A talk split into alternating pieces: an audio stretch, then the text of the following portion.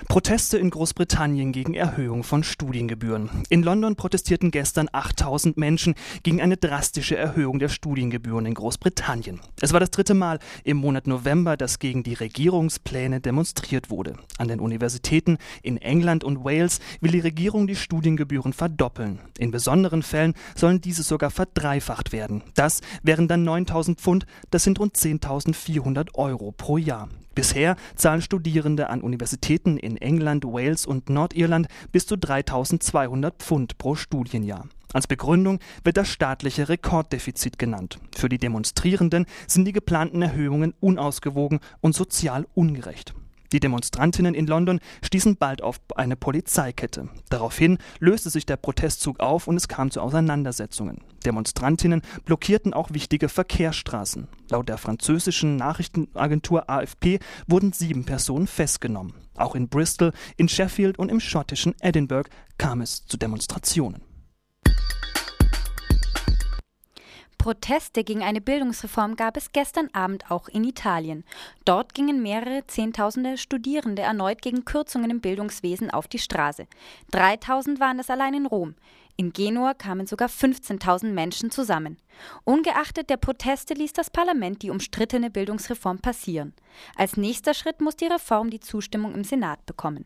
Geplant sind Kürzungen von 700 Millionen Euro allein für die Hochschulen. Die Streichungen hätten unter anderem zur Folge, dass Stellen nicht wieder besetzt werden. Kritisiert wird an der Reform zudem, dass die öffentlichen Hochschulen gegenüber den privaten ausgehungert werden sollen. Im Jahr 2008 war bereits eine umstrittene Schulreform durchgesetzt worden. Darin ist der Abbau von bis zu 130.000 Lehrer- und Verwaltungsstellen im Schulwesen bis Ende 2012 vorgesehen.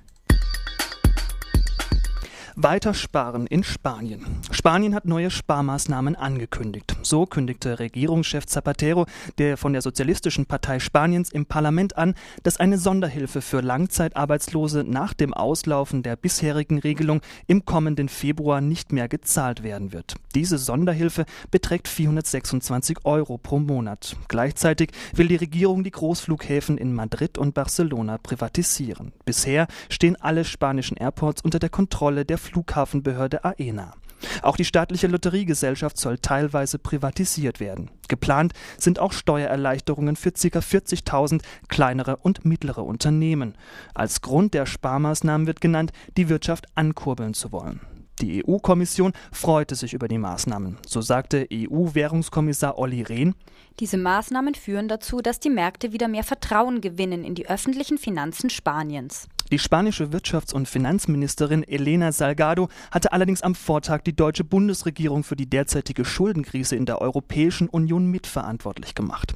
Argumentiert wird ebenfalls mit den Märkten. So habe die Bundesregierung gefordert, private Anleger ab 2014 an den Kosten der Rettungspakete für Schuldenländer zu beteiligen. Die habe auch zu den Spannungen auf den Märkten beigetragen, so die Ministerin. Cancun, Mexiko. Die Europäische Union erntet beim Klimagipfel in Cancun massive Kritik. Der Grund? Die EU will wirtschaftlich ärmere Länder stärker unterstützen, mit den Folgen des Klimawandels zurechtzukommen. Denn darum geht es auch beim Klimagipfel im mexikanischen Cancun. Beim letzten Gipfel vor einem Jahr in Kopenhagen schon hatten die wirtschaftlich reicheren Länder Soforthilfen von 30 Milliarden Euros zugesagt für die Jahre 2010 bis 2012. Rund 52 Prozent der Gelder sind meist zinsgünstige Kredite. Die Europäische Union will auch darauf achten, dass die Länder diese Kredite auch zurückzahlen können, damit deren Staatsverschuldung nicht noch weiter ansteigt.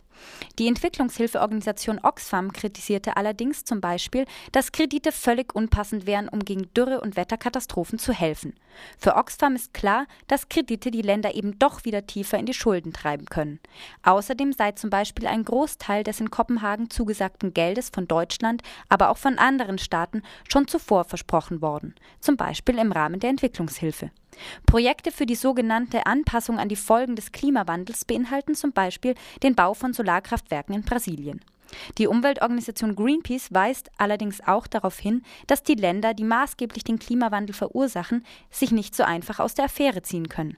So erklärte Greenpeace-Mitarbeiter Tove Riding zu den geplanten Hilfskrediten der Europäischen Union. Das wäre das gleiche, als würde ich mit meinem Auto in deines fahren und dir dann einen Kredit anbieten, um den Schaden reparieren zu lassen. Interpol sucht Wikileaks-Gründer. Die internationale Polizeiorganisation Interpol hat einen internationalen Haftbefehl für Wikileaks-Gründer Julian Assange ausgestellt. Das meldet das US-amerikanische Nachrichtenportal Democracy Now! Ein schwedisches Gericht hatte schon vorher einen Haftbefehl gegen Assange ausgestellt. Ihm wird Vergewaltigung und sexuelle Belästigung vorgeworfen. Ebenfalls gesucht wird Assange in den USA, dort allerdings wiederum wegen den sogenannten Wikileaks-Enthüllungen. Dort könnte er wegen Spionage angeklagt werden. Wo Assange sich aufhält, ist nicht bekannt. Laut Presseberichten hat die ecuadorianische Regierung von Rafael Correa Wikileaks-Gründer Julian Assange die Aufnahme in Ecuador angeboten. Dies war von Nachrichtenagenturen am Dienstag unter Berufung auf Aussagen des Vizeaußenministers Lucas Quinto berichtet worden. Correa dementierte diese offizielle Einladung. Und weiter mit Wikileaks. Diesmal geht es allerdings um Lateinamerika. US-Diplomatinnen haben sich nämlich laut Wikileaks auch zu lateinamerikanischen Regierungen geäußert. Dies berichtet die spanische Tageszeitung El País, die einer der Medienpartner von Wikileaks ist. Darin geht es vor allem um Venezuela. Das Land soll angeblich diplomatisch isoliert werden. Dies deckt sich allerdings mit der Position, die die US-Regierung auch beim letzten Gipfel der Organisation amerikanischer Staaten im Juni 2010 geäußert hatte. Den moderaten Linksregierungen des Subkontinents wolle man sich annähern, um gleichzeitig Venezuela, Ecuador und Bolivien regional zu isolieren. Auch sorgte die Wiedergabe eines Gesprächs zwischen dem französischen Diplomaten Jean-David Levitt und dem US-Diplomaten Philip Gordon für Aufsehen. Levitt soll im September nach Angaben der britischen Tageszeitung The Guardian gesagt haben, der Venezuela venezolanische Präsident Chavez mache eines der reichsten Länder des Kontinents zu einem neuen Simbabwe. Paris dementierte den Bericht inzwischen. Die Wikileaks-Dokumente sollen nach Angaben von Telesur 2340 Depeschen der US-amerikanischen Botschaft in Caracas an das State Department umfassen. Von der angekündigten Veröffentlichung von 46 Geheimdokumenten und 1950 vertraulichen Depeschen versprechen sich Venezuel venezolanische Medien auch Hinweise auf mögliche Verwicklungen der US-Regierung in den versuchten Staatsstreich im April 2002. Die spanische Tageszeitung El País hatte am Montag unter Bezugnahme auf die Dokumente auch berichtet, dass US-Außenministerin Clinton von der US-Botschaft in Buenos Aires ein Gutachten über die psychische Verfasstheit der argentinischen Präsidentin Cristina Fernandez angefordert hat. Venezuelas Präsident Chavez forderte angesichts all dieser Wikileaks-Enthüllungen Clintons Rücktritt.